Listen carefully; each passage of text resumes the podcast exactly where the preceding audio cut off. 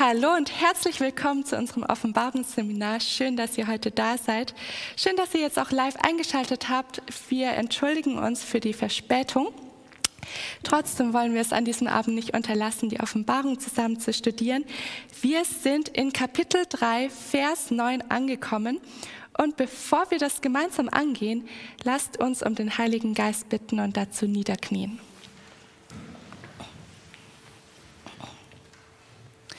Unser Vater im Himmel, danke, dass wir heute zusammenkommen dürfen, um dein Wort zu studieren. Danke, Herr, dass du in unserer Mitte sein möchtest durch den Heiligen Geist, der jetzt zu uns spricht. Herr, öffne unsere Herzen. Wir können uns selbst dir nicht geben, aber wir bitten dich, dass du jetzt ganz von uns Besitz ergreifst, dass du alles Störende fernhältst, dass du jeglichen Unglauben austreibst und auch Irrtum. Vater, bitte sprich du jetzt zu uns und lass diese Zeit ein großer Segen für uns persönlich, aber auch für die Menschen in unserem Umfeld werden. Und segne auch jetzt alle Zuschauer im Livestream. Das bitten wir dich im Namen Jesus. Amen.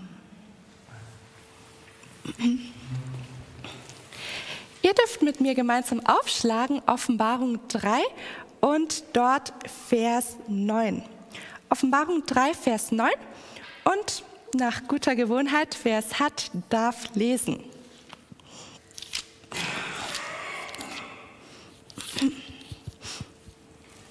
Siehe, ich gebe, dass solche aus der Synagoge des Satans, die sich Juden nennen und es nicht sind, sondern lügen, Siehe, ich will sie dazu bringen, dass sie kommen und vor deinen Füßen niederfallen und erkennen, dass ich dich geliebt habe.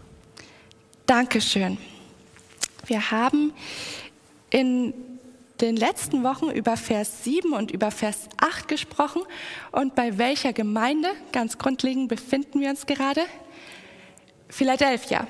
Was ist das so ungefähr für eine Epoche in der Zeitgeschichte? Mal ganz grob. Okay, hier weiß es jemand genau. So um 1844. Um 1844. Also gar nicht so weit zurück. Wir erinnern uns, wir haben mit der frühen Christenheit angefangen. Das war noch sehr wenig greifbar für uns.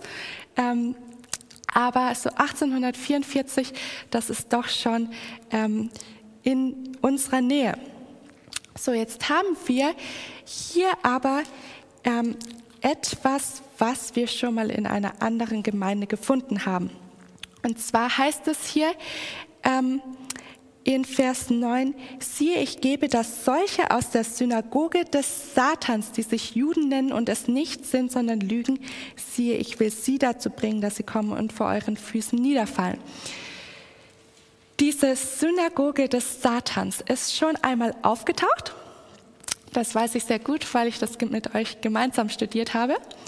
Und wir hatten es damals nur recht kurz angeschnitten. Deswegen wollen wir uns heute genauer damit beschäftigen, was diese Synagoge des Satans meint. Findet ihr das in den vorherigen Versen?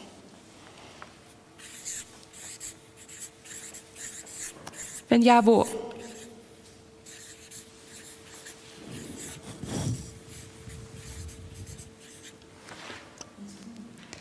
Blättert mal vor. Wir hatten, ja. Und wo genau? Ähm, Offenbarung 2, Vers, Moment, wo habe ich es jetzt? Vers 9. Äh, Vers 9. Genau, Vers 9. Also das ist eigentlich ganz leicht zu merken. Offenbarung 3, Vers 9 und Offenbarung 2, Vers 9 haben beide die Synagoge des Satans. Und diese Synagoge des Satans kommt tatsächlich auch an keiner anderen Stelle vor, soweit ich das sehen kann. Ähm, was wir dazwischen noch hatten, vielleicht könnt ihr euch erinnern, ich habe da immer so dieses Bild vor Augen, dass wir gesagt haben, okay, es gibt das so eine Abwärtsspirale und dann geht das auch wieder aus den, ja jetzt verrate ich schon zu viel, aus den Tiefen des Satans heraus. Was hatten wir noch dazwischen, wenn es um Satan geht? Ja sag's laut. Den Thron Satans. Genau, in Offenbarung 2, Vers 13 müsste das sein. da heißt es, ich kenne deine Werke und weiß, wo du wohnst, da wo der Thron des Satans ist. Ähm, das hatten wir auch noch dazwischen. Und jetzt kommen wir wieder zu der Synagoge des Satans. Ähm, was sagt uns das? Wir hatten das schon in der Gemeinde Smyrna, dann ist Zeit vergangen und war das jetzt, also es liegt auf der Hand, ist die Synagoge des Satans etwas Positives oder eher etwas Negatives? Es ist etwas Negatives, es ist ein echtes Problem, oder? Ein Problem, das wir schon bei Smyrna hatten. Ich schreibe das kurz dazu. Ähm, 2, Vers 9. Und was wir auch jetzt wieder bei Philadelphia haben.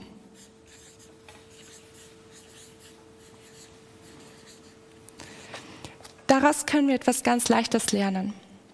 Es gibt manche Probleme in der Gemeinde, die nicht so leicht beseitigt werden.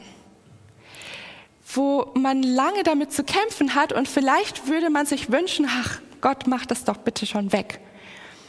Aber es kann sein, dass es seine Zeit braucht, weil jetzt in der Gemeinde Philadelphia lesen wir das ja nicht als Vorwurf, dass die immer noch da sind. Es ist halt einfach so, sie haben weiterhin damit zu kämpfen.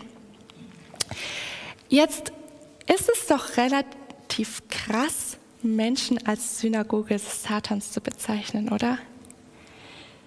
Also, ich weiß nicht, aber sowas sagt man nicht einfach zu jemandem, der in der Gemeinde sitzt. Du bist von der Synagoge des Satans. Aber Jesus ähm, wählt hier so eine drastische Sprache. Und ja? Vielleicht ganz kurz noch, also es ist auf jeden Fall ganz wichtig, noch im Hinterkopf zu behalten, dass sowohl in, in äh, Smyrna als auch in äh, Philadelphia mhm. ähm, die Synagoge des Satans quasi außerhalb der Gemeinde ist. Mhm. Die ist nicht Teil der Gemeinde. Ja, also das ist ja, das sind die beiden Gemeinden, die auch ähm, von Jesus gelobt werden, weil sie eben genau mit denen nichts zu tun haben sozusagen. Also das ist mhm. ein Problem quasi, das von außen auf die Gemeinde kommt. Mhm. Anders als manche Probleme, die es sozusagen von innen gibt. Ja, das ist das, das auch noch im Hinterkopf behalten, genau. ja. ja. das stimmt, obwohl sie sich dann auch so vermischen. Also es ist, ähm, es heißt ja, ähm, diejenigen, die sagen, sie seien Juden. Es ist also ein Problem, das von außen kommt, aber schon in die Gemeinde hineindringt. Es ist nicht so, dass sie sagen, oh, wir sind, ähm, oh, ich bin aber Cäsar oder der Kaiser oder so, ähm, sondern es sind schon Juden auch. Okay, ähm, lasst uns mal gemeinsam Psalm 109 anschauen. Das ist ein Psalm, wo der Psalmschreiber auch so eine sehr harte Sprache gegenüber Menschen, die jetzt nicht so ähm, fromm sind, wählt. Und das zeigt uns besser auf, warum Jesus auch hier so eine krasse Sprache verwenden kann. Im Psalm 109 lesen wir mal die Verse 2 und 3. Denn der Mund der Gottlosen und des Betrügers hat sich gegen mich aufgetan. Mit lügnerischer Zunge sprechen sie zu mir. Sie umbringen mich mit gehässigen Worten und bekämpfen mich ohne Grund. Mhm. Und in Vers 4 wird, werden dann diese Menschen als Feinde oder dieser Mensch als Feind bezeichnet. Und dann liest mal ab Vers 6. Ab Vers 6 weiter. Setze einen Gottlosen über ihn und einen Ankläger siehe zu seiner Rechten. Wenn er gerichtet wird, soll er schuldig gesprochen werden, und sein Gebet werde ihm zur Sünde. Seine Tage seien wenige und sein Amt empfange ein anderer. Seine Kinder sollen Waisen werden und seine Frau eine Witwe. Stopp, mal bis dahin. Wie empfindet ihr den Vers 6 bis Vers 9? Wie, wie klingt das so für euch? Hart. Keine hart. Liebe. Hart, oder? Weil, also das ist hier ein Psalm Davids, das ist ja schon eher wie so ein Gebet, aber es ist nicht gerade ein, also ich würde jetzt hier sagen, das ist nicht gerade ein Segen, sondern eher ein Fluch gegenüber diesem Feind. Äh, wenn ich jemandem sagen würde, setze einen Gottlosen über ihn und ein Ankläger stehe zu seiner Rechten. Wenn er gerichtet wird, soll er schuldig gesprochen werden und sein Gebet werde ihm zur Sünde. Sollte man sowas seinen Feinden wünschen? Ihr sagt nein. Aber warum steht es dann hier in der Bibel? Es ist doch die inspirierte Schrift.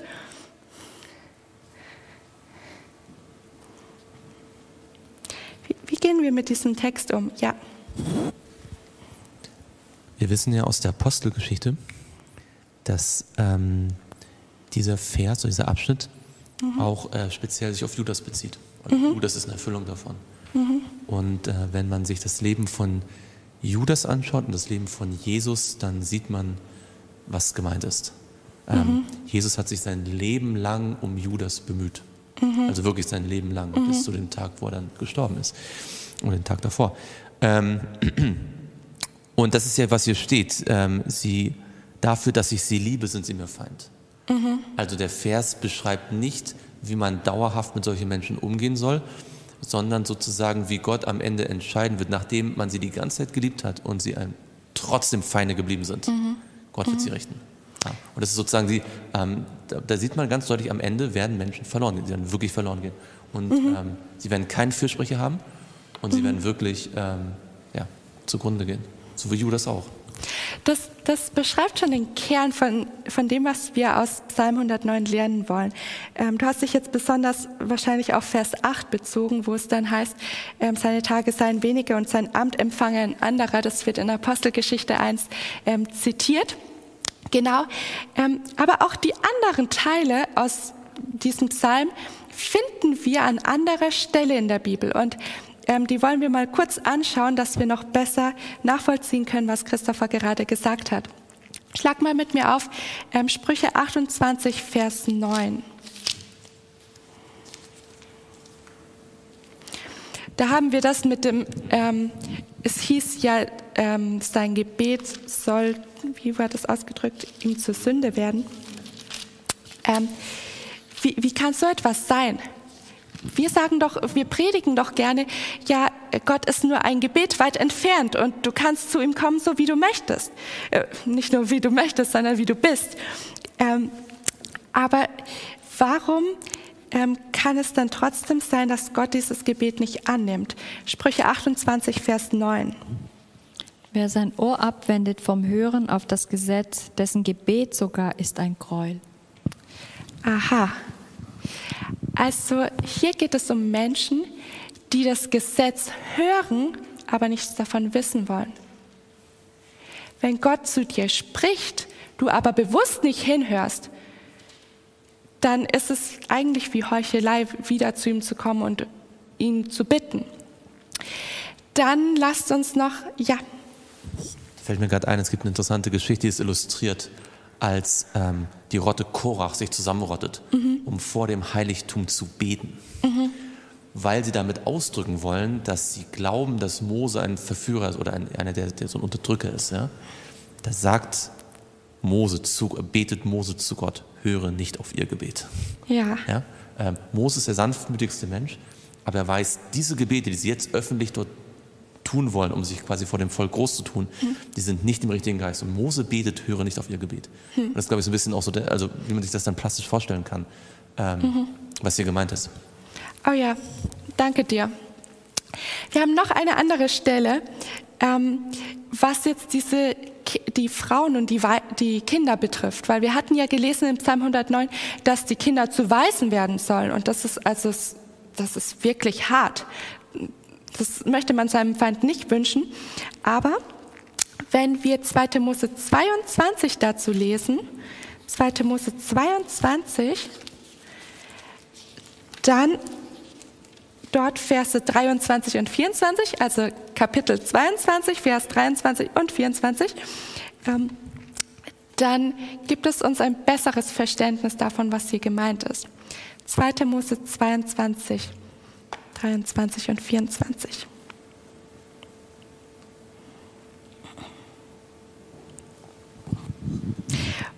Oder lies ab Vers 22. Wenn du sie dennoch in irgendeiner Weise bedrückst und sie schreien zu mir, so werde ich ihr Schreien gewiss erhören Und dann wird mein Zorn entbrennen, so dass ich euch mit dem Schwert umbringe, damit eure Frauen zu Witwen werden und eure Kinder zu Waisen. Okay, ah, das war, ist hier ein bisschen verschoben. Wir hätten den Vers 21 auch dazu nehmen müssen. Ihr sollt keine Witwen und Waisen bedrücken. Wenn du sie dennoch in irgendeiner Weise bedrückst und sie schreien zu mir, so werde ich ihr Schreien gewiss erhören und dann wird mein Zorn entbrennen, so dass ich euch mit dem Schwert umbringe, damit eure Frauen zu Witwen werden und eure Kinder zu Waisen. Also, ähm, was hier eigentlich steht, ist, Gott warnt davor, ähm, Wit oder ja, Witwen und Waisen zu unterdrücken. Und er sagt, wenn ihr es trotzdem tut, dann wird die Folge sein, dass eure Familie selbst darunter leidet. Ähm, was ich also jetzt hier aus dem Psalm 109, um zu dem zurückzukehren, ähm, herauslese, ist, es ist weniger so ein dies geschehe dir so als Fluch gemeint, sondern es ist, der Psalmist David zeigt auf, was passiert, wenn man sich von Gott bewusst abwendet. Ähm, was mit dem eigenen Gebet passiert, was mit der eigenen Familie passiert, was mit einem selbst passiert, so wie es bei Judas war. Und das bringt uns ganz gut zurück zu dieser Synagoge des Satans. Weil Jesus geht es in dem Moment, wenn er von der Synagoge des Satans spricht, nicht darum, Menschen grundlos zu verurteilen.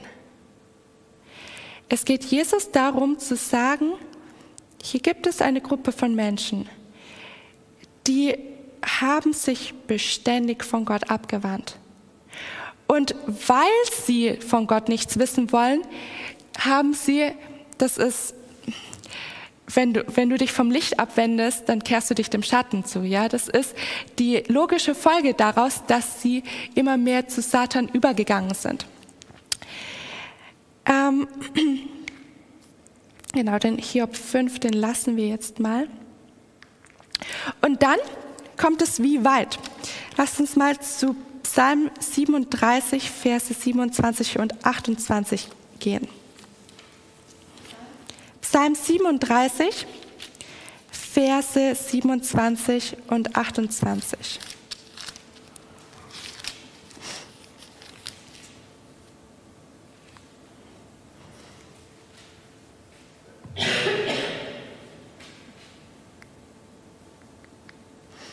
Psalm 27, Verse 27 und 28. 37, Verse 27 und 28. Entschuldigung.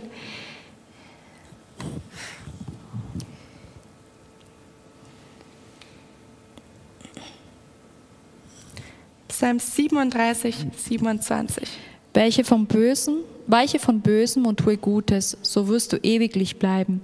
Denn der Herr hat das Recht lieb und verlässt seine Getreuen nicht. Sie werden ewiglich bewahrt, aber der Same der Gottlosen wird ausgerottet. Mhm. Was passiert mit den Gottlosen nach diesem Vers? Die werden ausgelöscht. Das ist und hier ist es auch noch von dem Samen der Gottlosen die Rede. Also das ist eigentlich, wo das Ende hinführt. Wenn wir dieses Prinzip hier übernehmen und ähm, jetzt da oder im Hinterkopf behalten für Offenbarung 3, Vers 9, dann ähm, erscheint es uns eigentlich auch logisch, was dann mit der Synagoge des Satans hier passiert. Ich will sie dazu bringen, dass sie kommen und vor deinen Füßen niederfallen und erkennen, dass ich dich geliebt habe. Ähm, seht ihr diese Erniedrigung hier von Menschen, die niederfallen vor anderen? Was das genau bedeutet, ähm, da kommen wir jetzt gleich noch mehr darauf. Ähm, ah, Lasst, ja, jetzt weiß ich auch, warum ich diesen Vers, diese Verse aufgenommen hatte. Matthäus 12. Das ist ein Abschnitt aus dem Evangelium, wo Jesus spricht. Und dieser Abschnitt zeigt uns, wie das passieren kann und warum es jetzt noch nicht vielleicht in Smyrna passiert ist, ähm, dass diese Synagoge des Satans erniedrigt wurde. Matthäus 12 und dort Verse 25 bis 28. Ähm, das ist Jesu Reaktion auf die Aussage der Pharisäer, wo sie sagen, ah, Jesus hat jetzt gerade einen ähm, geheilt und sie sagen, er hat das mit dem Belzebul getan, mit Satan. Und wie, was sagt Jesus daraufhin? Da aber Jesus ihre Gedanken kannte, sprach er zu ihnen, jedes Reich, das sich mit sich selbst unrein ist, wird verwüstet. Und keine Stadt, kein Haus, das mit sich selbst uneins ist, kann bestehen. Mhm. Wenn nun der Satan des Satans austreibt, so ist er mit sich selbst unrein, uneins. Wie kann dann sein Reich bestehen? Und wenn ich die Dämonen durch Belzebul austreibe, durch wen treibt eure Söhne sie aus? Darum werden sie eure Richter sein. Wenn ich aber die Dämonen durch den Geist Gottes austreibe, so ist ja das Reich Gottes zu euch geko gekommen. Okay, danke schön. Welchen Graben macht Jesus hier auf? Jesus sagt, es gibt einen Unterschied zwischen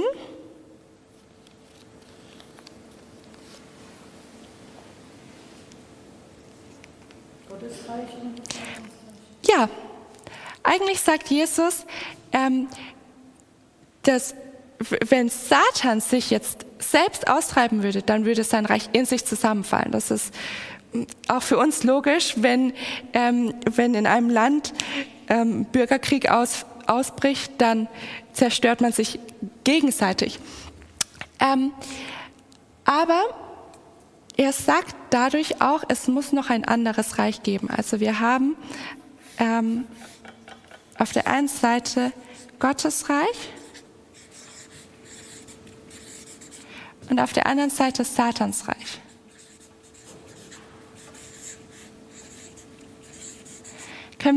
Hat es uns irgendetwas zu sagen für die Synagoge des Satans? Ist es da vielleicht ähnlich? Ja? Es gibt halt die wahre Gemeinde. Mhm. Und der Punkt ist sozusagen, die Synagoge ist sozusagen die Gegengemeinde. Ja. Das ist sozusagen die, die falsche Gemeinde, mhm. die eben nicht Gottes Gemeinde ist, aber so aussieht, als ob. Deswegen, mhm. die sagen, sie seien Juden und sind es doch nicht. Genau. Mhm. Also quasi das Counterfeit. Ja, genau. Und das, das erscheint uns vielleicht so ja, ersichtlich, dass ja gut, ähm, Satan ein Reich hat und Gott ein Reich hat, aber wenn hier von der Synagoge des Satans die Rede ist, dann heißt es auch, Gottes Gemeinde bildet sich immer stärker heraus. Wir haben jetzt schon gesehen durch die ganzen Gemeinden hindurch, Gott hatte immer sein Volk, aber hier ähm, kommt jetzt nochmal der Kontrast stärker heraus. Ähm, Gottes, in Gottes Gemeinde tut sich einiges, es wird sichtbar, wer Gott treu nachfolgt und dementsprechend ähm, haben wir auch stark die Synagoge des Satans. Ja.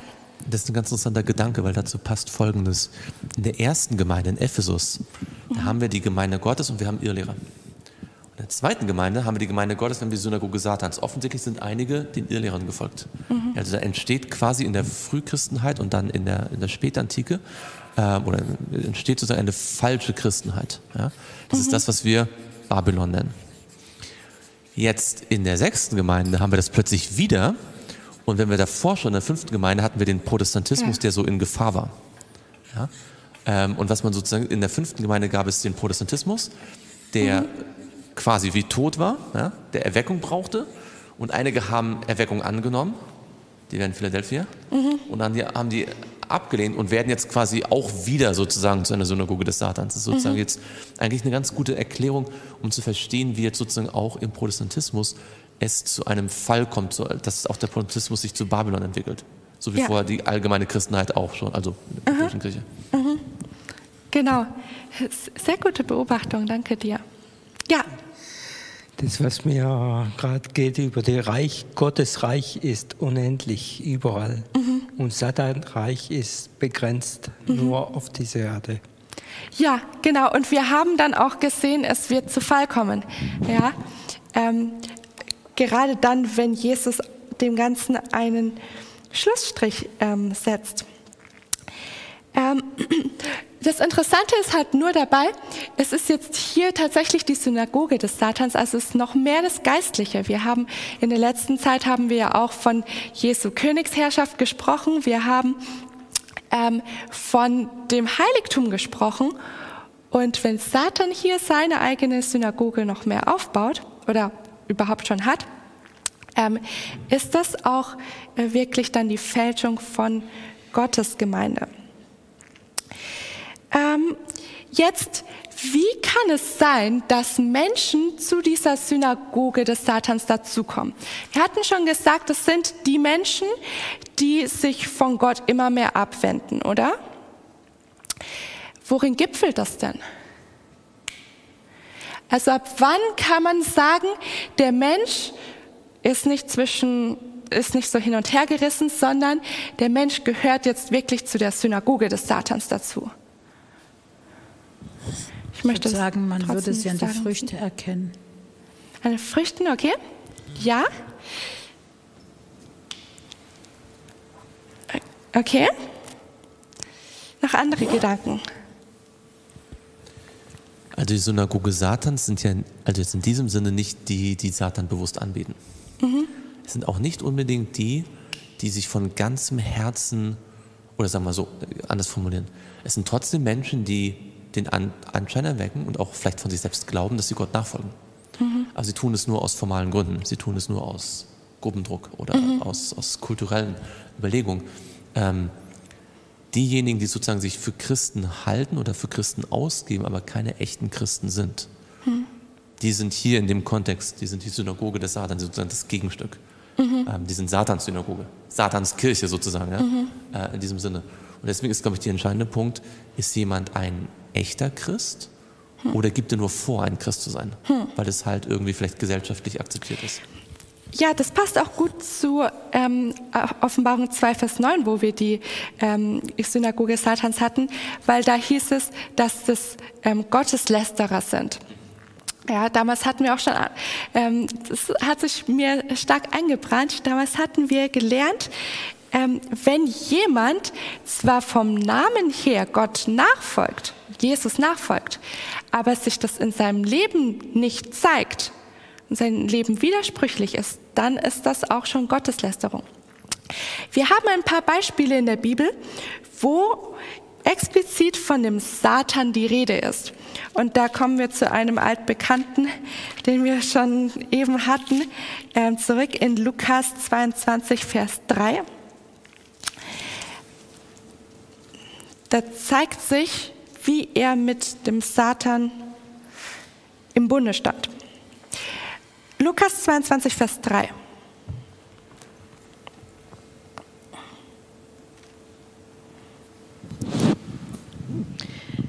Es fuhr aber der Satan in Judas, der mir mit Beinamen Ischkariot genannt wird, welcher aus der, Zeit, äh, aus der Zahl der Zwölf war. Genau.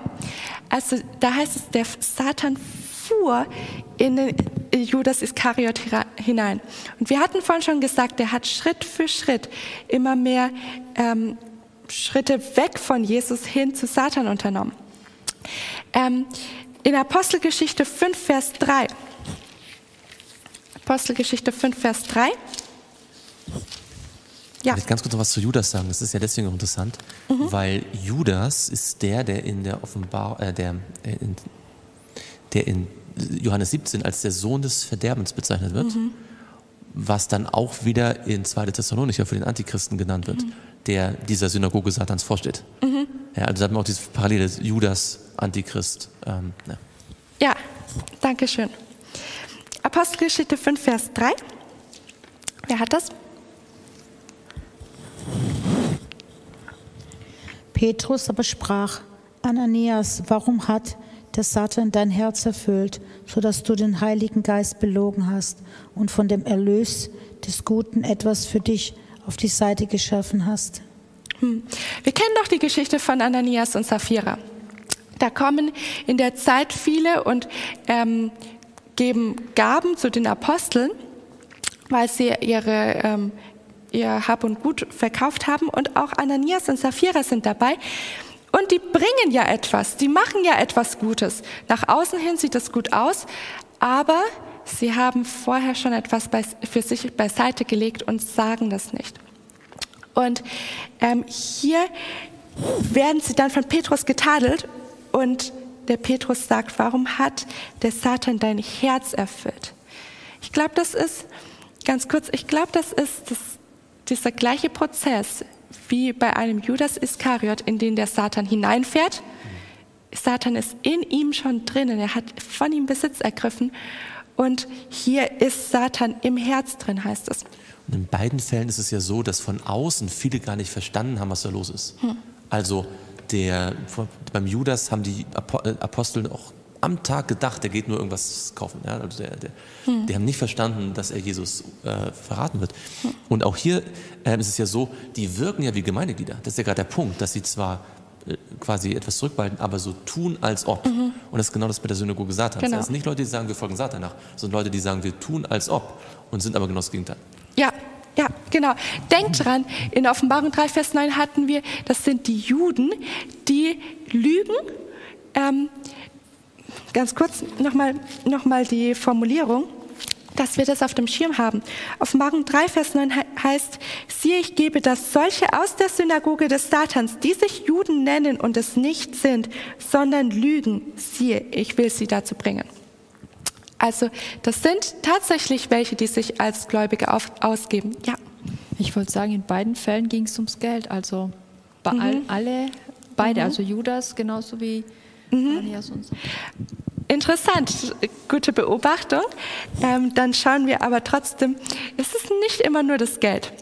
Lasst uns mal noch, ja, ja, lasst uns mal noch Beispiele anschauen, wo es nicht das Geld war. Du wolltest aber vorher noch was sagen. Nur ganz kurz, ja, weil wegen Geld. Ähm, tatsächlich haben wir es auch in der, in der Kirchengeschichte, dass es dann die Weltlichkeit ist, der, der. Erfolg, mhm. die wirtschaftliche mhm. Kraft, Politik, ja, die führt zur Entstehung des Papsttums und die führt auch dazu, dass die Protestanten irgendwann ihren Glauben aufweichen. Das ist mhm. das Gleiche, also ob es jetzt immer Geld ist, aber das, die Weltlichkeit ist immer das, was mhm. Menschen von Gott wegbringt. Mhm. In 1. Timotheus 1, Verse 18 bis 20. Da ist es etwas anderes, was das Problem ist, nicht das Geld. Dieses Gebot vertraue ich dir an, mein Sohn Timotheus, gemäß den früher über dich ergangenen Weissagungen, damit du durch sie gestärkt den guten Kampf kämpfst, indem du den Glauben und dein gutes Gewissen bewahrst. Dieses haben einige von sich gestoßen und darum im Glauben Schiffbruch erlitten. Zu ihnen gehören Hymenäus und Alexander, die ich dem Satan übergeben habe, damit sie gezüchtigt werden und nicht mehr lästern. Hm. Das sagte Paulus, ich habe den Alexander und den Hymenäus, und ich bin froh, dass heutzutage nicht Leute ihr Kind nicht mehr Hymenäus nennen, weil das wäre, ja. Ähm, aber der Paulus sagt, die beiden habe ich dem Satan übergeben. Ist die Frage, was er damit meint. Nur, wie kommt er dazu? Wie kommt er dazu, dass er sagt, die übergebe ich dem Satan?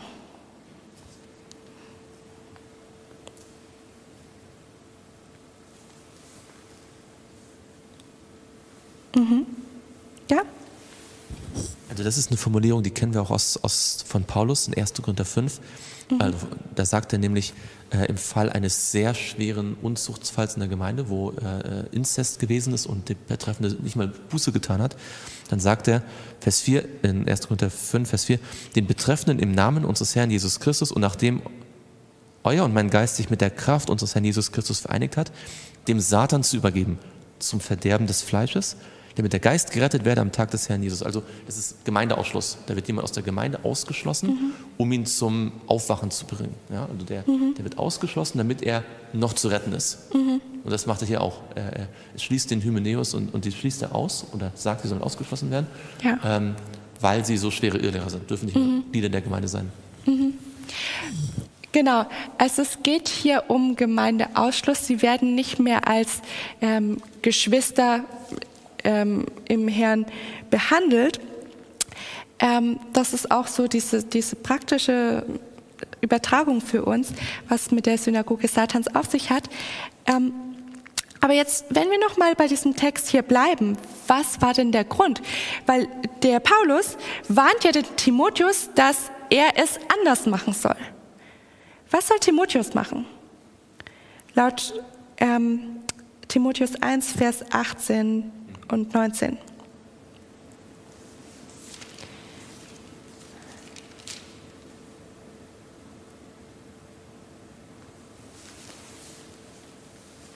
Schaut mal in Vers 19. Ja. Er sagt, er soll den Glauben und ein gutes Gewissen bewahren. Mhm. Da geht es auch um Glaubensüberzeugung. Wir wissen aus dem zweiten Timotheusbrief, dass der Hymenäus gelehrt hat, die Auferstehung ist schon geschehen. Mhm. Und damit den Glauben von Leuten durcheinander gebracht hat. Mhm. Irrlehren gepredigt. Und das sagt, und, und, Paulus sagt immer wieder, bleib bei der gesunden Lehre, bleib bei genau. dem, was du gelernt hast. Genau, weil ihr Lehre, und das hatten wir schon jetzt immer, immer wieder, ihr Lehre ist, was uns von Gott wegbringt. Das heißt praktisch auch für uns, wir brauchen keine Angst zu haben, zur Synagoge des Satans irgendwie dazu zu schlittern, wenn wir den Glauben und die Wahrheit festhalten. Aber wir, andersherum können wir auch andere ähm, davor ja, zurückhalten, sage ich jetzt mal, ähm, immer weiter von Gott abzudriften, indem wir ihnen die, indem wir sie auf die Wahrheit hinweisen. Das ist ähm, ganz, ganz wichtig. Ja. Und das ist auch interessant, weil wenn man sich jetzt das kirchengeschichtlich anschaut, zur Zeit von Philadelphia, mhm. was haben jetzt die abgefallenen Protestanten, da gab es auch Irrlehren und eine ganz mhm. klassische Irrlehre damals war, die entstanden ist, Jesus kommt nicht bald wieder, sondern es gibt erst ein tausendjähriges ja. Friedensreich. Das mhm. hat auch mit, mit, Wohlstand zu tun. Ja, so. mhm. Wir machen uns hier gemütlich, ja. Die ganze Welt wird christlich und wir leben tausend Jahre hier auf dieser Erde und Jesus kommt dann irgendwann mal wieder. Mhm. Und das hat den, natürlich die Adventbotschaft ganz stark sozusagen auch behindert. Weil ja. die Leute gedacht haben, jetzt kommt erstmal ein tausendjähriges Friedensreich auf der Erde, warum soll ich mich auf die Wiederkunft vorbereiten? Mhm. Das sind solche Irrlernen, die auch dazu geführt haben, dass sozusagen sich diese Synagoge des Satans gebildet hat. Mhm. Ja, genau. Danke dir. Danke auch für den, den Bezug auf die Adventgeschichte. Ähm, hier heißt es, weil wir das jetzt gesehen haben, es ist immer wieder so dieses sich gegen Gott auflehnen. Da schreibt Ellen White dazu, die Verdorbenheit des Charakters ist das Ergebnis ständiger Übertretungen. Das Abweichen von Gottes Weg und Gottes erklärtem Willen wirft ihren Einfluss auf die Seite Satans, stärkt die Synagoge Satans und gibt ihnen die Eigenschaften und den Charakter Satans. Ich möchte keinem Menschen begegnen, der wirklich Satans Charakter angenommen hat. Ähm, das Ergebnis ist, dass sie immer weniger vom Segen und von der Kraft Gottes haben und immer mehr von den tiefen Ränken Satans, von der Verdrehung des Segens Gottes und von der falschen Auslegung seines Willens und seiner Wege. Ähm, Genau. Eine Sache noch, die ich, die ich ähm, gerne dazu noch sagen würde, ist, wir, weil wir es von der Wahrheit und von der Irrlehre hatten.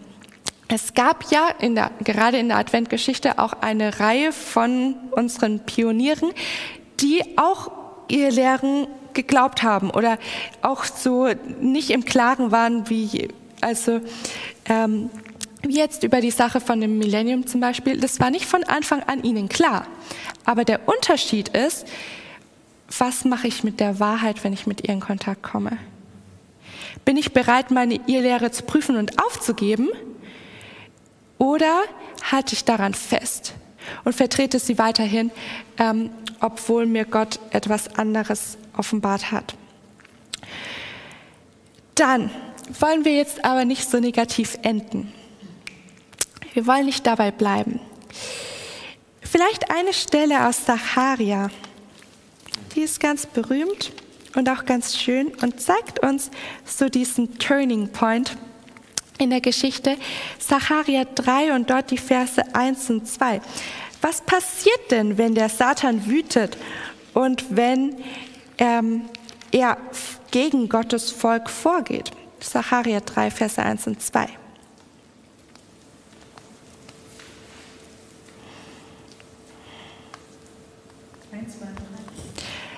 Zacharia 3, die ersten beiden Verse. Und er ließ mich, den hohen Priestern Jeschua, sehen, wie er von den Engeln des Herrn stand. Der Satan aber stand zu seiner Rechten, um ihn anzuklagen.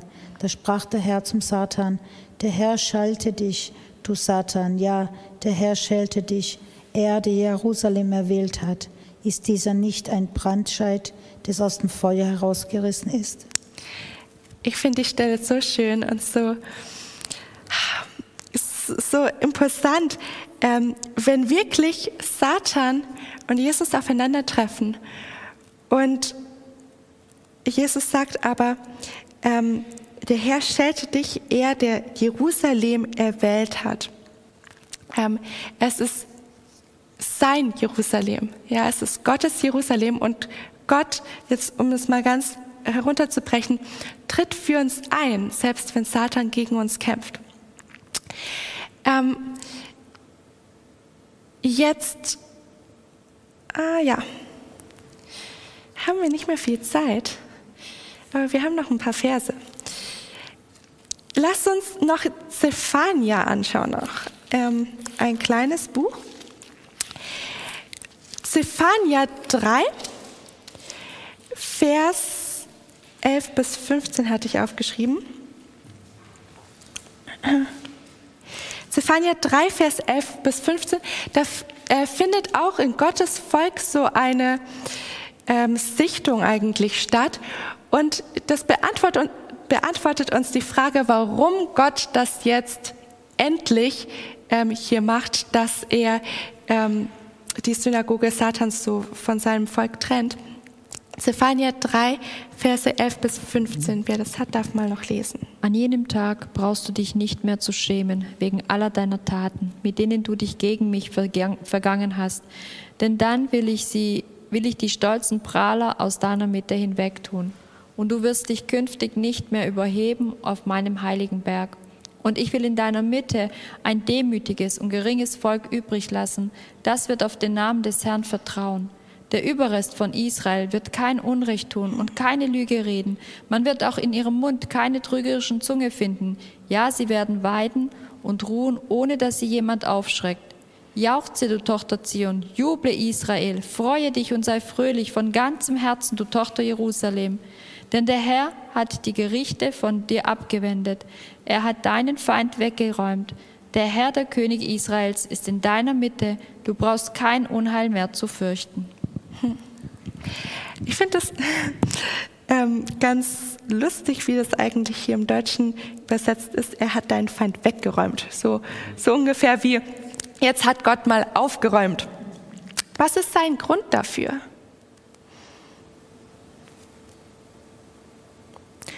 Was, was will er damit bewirken?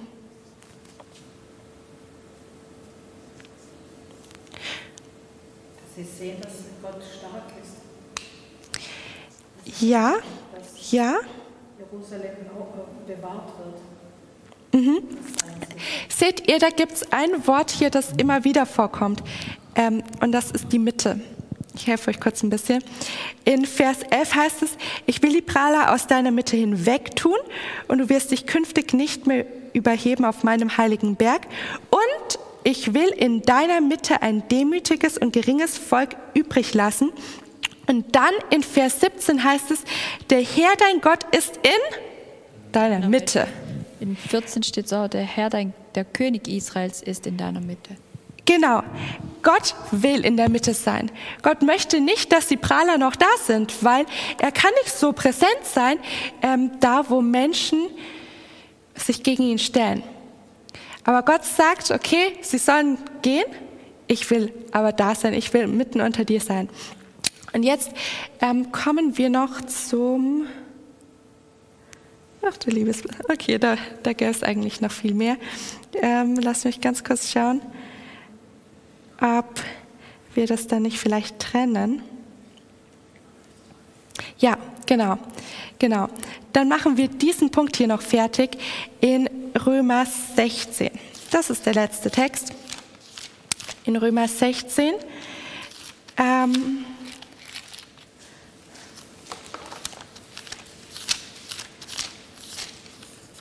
Verse 17 bis 20. Da haben wir ebenfalls wieder Die Guten und die Bösen. So mal grob gesagt. Und es sind eigentlich auch wieder diejenigen, die wir schon, also sie haben die gleichen Merkmale, wie wir schon identifiziert haben bei der Synagoge auch von Satan. Römer 16, Verse 17 bis 20.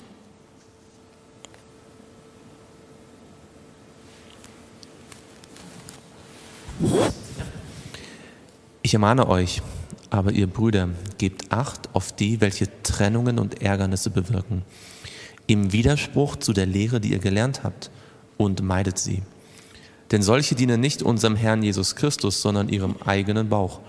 Und durch wohlklingende Reden und schöne Worte verführen sie die Herzen der Arglosen. Denn euer Gehorsam ist überall bekannt geworden. Darum freue ich mich euretwegen, möchte aber, dass ihr weise seid zum Guten und unvermischt bleibt mit dem Bösen. Der Gott des Friedens aber wird in kurzem den Satan unter euren Füßen zermalmen. Die Gnade unseres Herrn Jesus Christus sei mit euch. Amen. Mhm.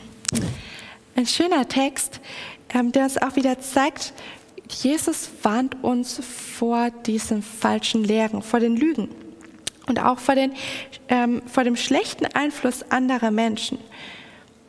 Du wolltest was dazu sagen? Habe ich das nur im Augenwinkel gesehen? Okay, okay. Auch hier finden wir in Vers 20, auch wenn das jetzt krasser ist als in ähm, Offenbarung 3, ähm, hier heißt es, der Gott des Friedens aber wird in kurzem den Satan unter euren Füßen zermalmen. Hier, ist es nicht, ähm, hier sind es nicht Menschen aus der Synagoge des Satans, sondern der Satan selbst, der ähm, diesen Gläubigen hier unterworfen wird. Was denkt ihr? Wir hatten jetzt schon gesagt, ähm, in Matthäus 12 haben wir gesehen, wenn der Heilige Geist kommt, wenn Gottes Reich kommt, dann kann Satans Reich niedergedrückt werden. Was denkt ihr, was, wann geschieht das, dass auch wieder die Oberhand von Gottes Volk gegenüber ähm, Satans Gemeinde sichtbar wird?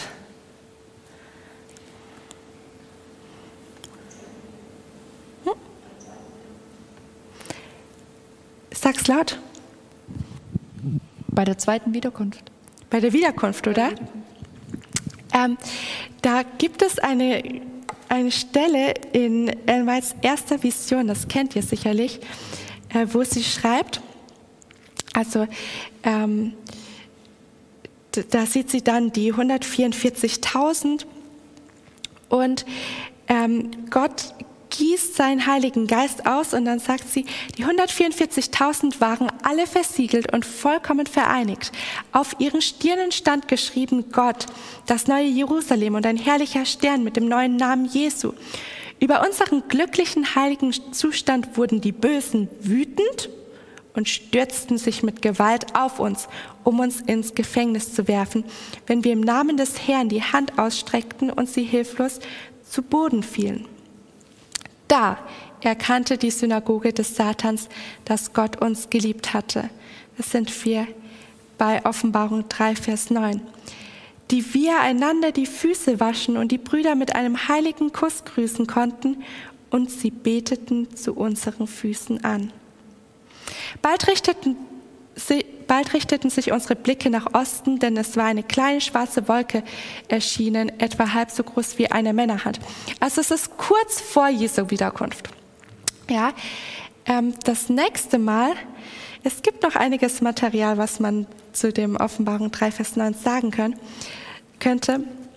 Das nächste Mal wollen wir hier weitermachen.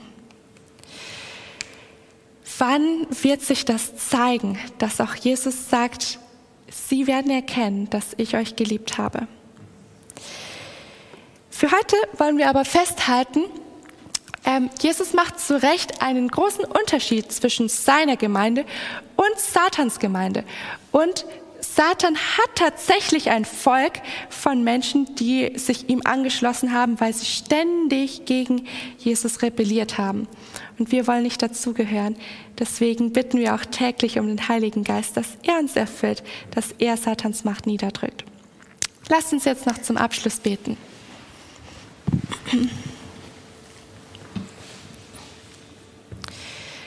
Unser Vater im Himmel, wir danken dir für das Studium, das wir gerade haben durften.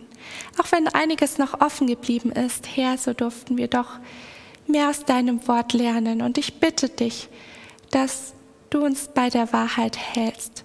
Bitte, Herr, lass uns nicht durch Menschen, die Wahrheit mit Irrtum vermischen oder auch durch eigene falsche Vorstellungen von dir wegkommen sondern erfülle du unser Herz, dass kein Platz für den Satan dort ist.